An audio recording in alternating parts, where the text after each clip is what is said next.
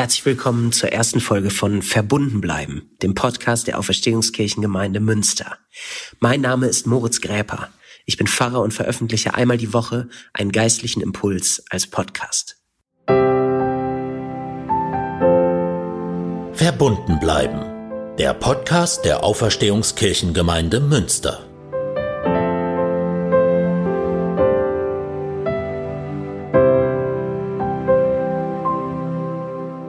Tag der Pressekonferenz von Armin Laschet vergangenen Freitag, als er die Schulschließung bekannt gab und davon sprach, dass Corona die größte Herausforderung in der Geschichte des Landes Nordrhein-Westfalen sei, habe ich mit meiner Schwester in Berlin telefoniert. Wir haben überlegt, an was uns das unbestimmte Gefühl, was diese Worte und die Situation insgesamt im Land bei uns auslöst, erinnert. Und wir waren uns einig, dass es ganz anders ist als bei SARS oder BSE oder der Schweinegrippe. Dieses Mal ist die Epidemie näher und schränkt den Alltag völlig ein. Das Gefühl, da waren wir uns einig, ist eher vergleichbar mit der Situation unmittelbar nach dem 11. September im Jahr 2001. Damals nach dem Anschlag in New York war klar, hier ist eine reale Gefahr und niemand weiß so richtig, wie lange sie da sein wird und wen sie alles betrifft. Meine Schwester hat dieses Ereignis 2001 in den USA erlebt, wo sie zu der Zeit ganz in der Nähe von Manhattan Au-pair-Mädchen war. Sie sollte eigentlich Mitte September wieder nach Deutschland kommen. Plötzlich aber war alles unsicher. Was war hier genau passiert? Sind wir noch sicher in den USA und weltweit? Was können wir tun? Wann werden die ersten Flugzeuge überhaupt wieder nach Deutschland gehen? Wie geht es überhaupt weiter in der Welt nach diesem Schock? Wie reagiert die Politik und die Wirtschaft? Niemand wusste zunächst genaueres. Diese Unsicherheit, die fühle ich zurzeit wieder. Und ich denke, es geht vielen genauso.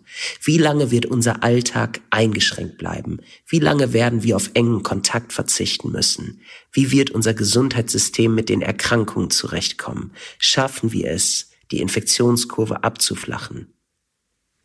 Und dann sind da noch die vielen schon offensichtlichen, aber noch nicht in ihrem ganzen Ausmaß zu erkennenden Probleme.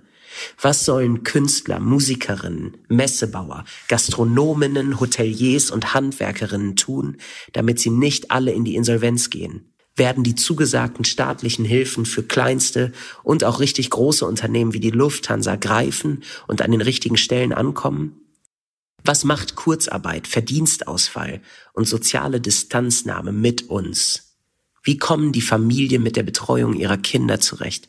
Wie geht es den jungen und alten Alleinlebenden? Was machen Alleinerziehende? Und wann gibt es eine Chance, dass all das, was jetzt bis auf weiteres abgesagt und verschoben wird, nachgeholt wird?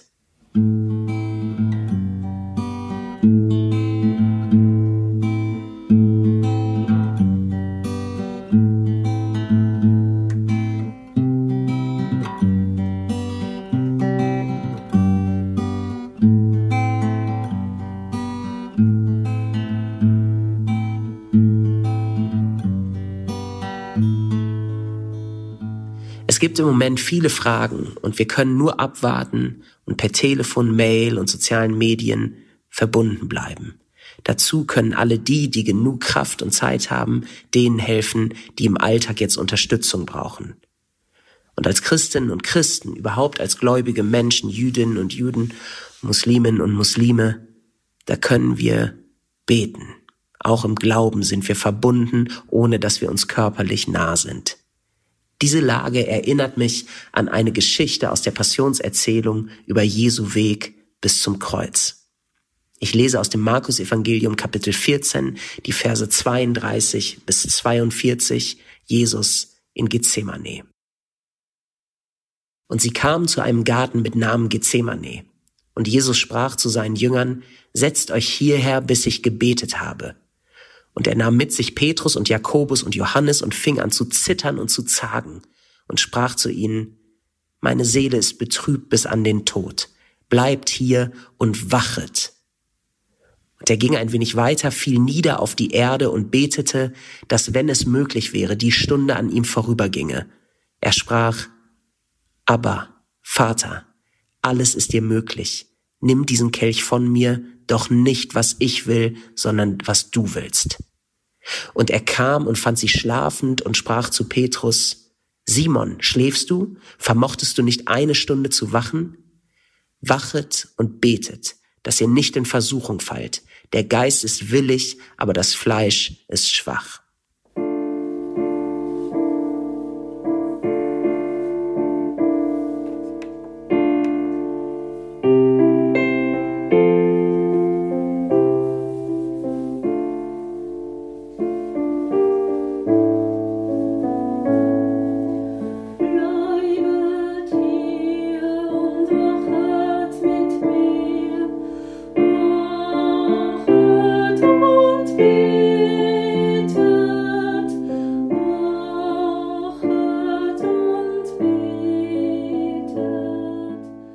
Zur Einordnung dieser Geschichte.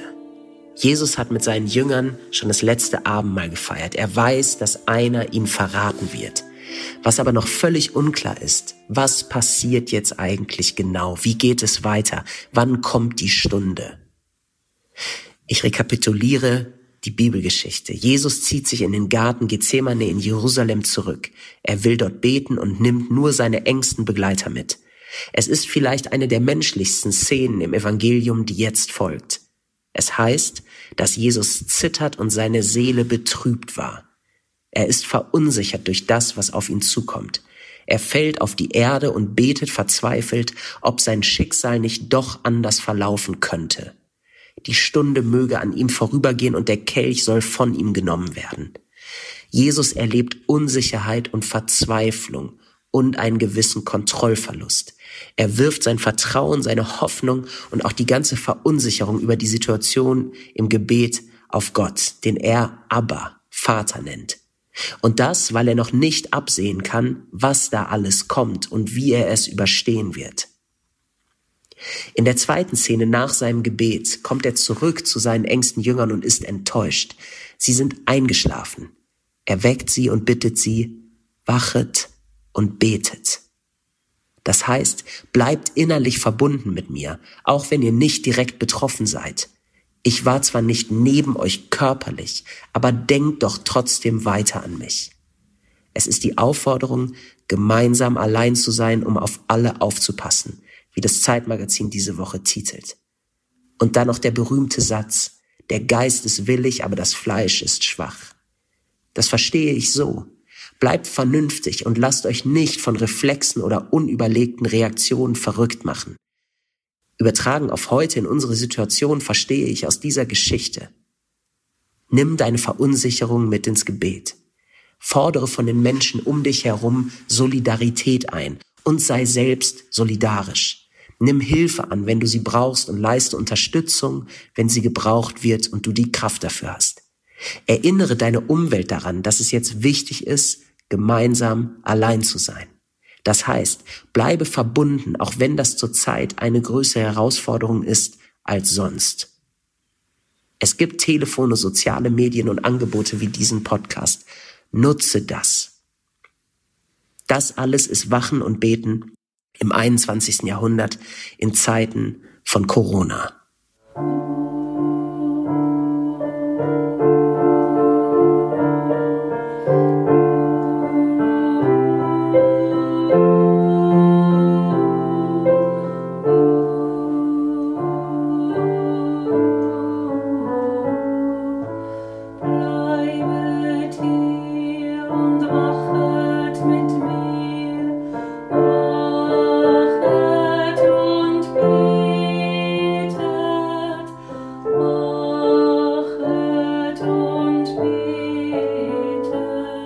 Zum Schluss möchte ich Ihnen noch Vorschläge machen, wen und was Sie vielleicht in Ihr Gebet einschließen können.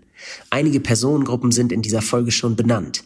Beten Sie doch für alle, deren Berufe und Firmen zurzeit gefährdet sind. Für alle, die Schwierigkeiten mit der Organisation des Familienlebens ohne Kitas und Schulen haben.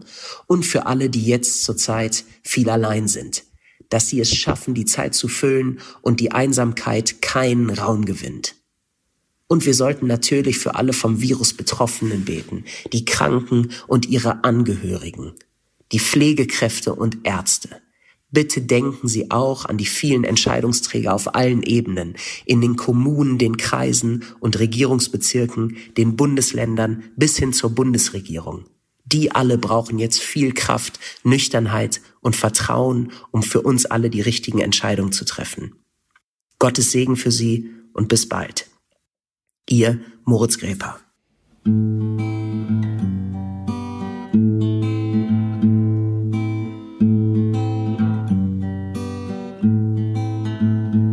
Wenn Ihnen dieses Format gefällt, dann teilen Sie es gerne mit Menschen, denen es gut tun könnte. Die Musik und der Gesang in dieser Folge wurden von Brigitte Stumpf-Gieselmann eingesungen und aufgenommen. Die Produktion leitet Lukas Pietzner.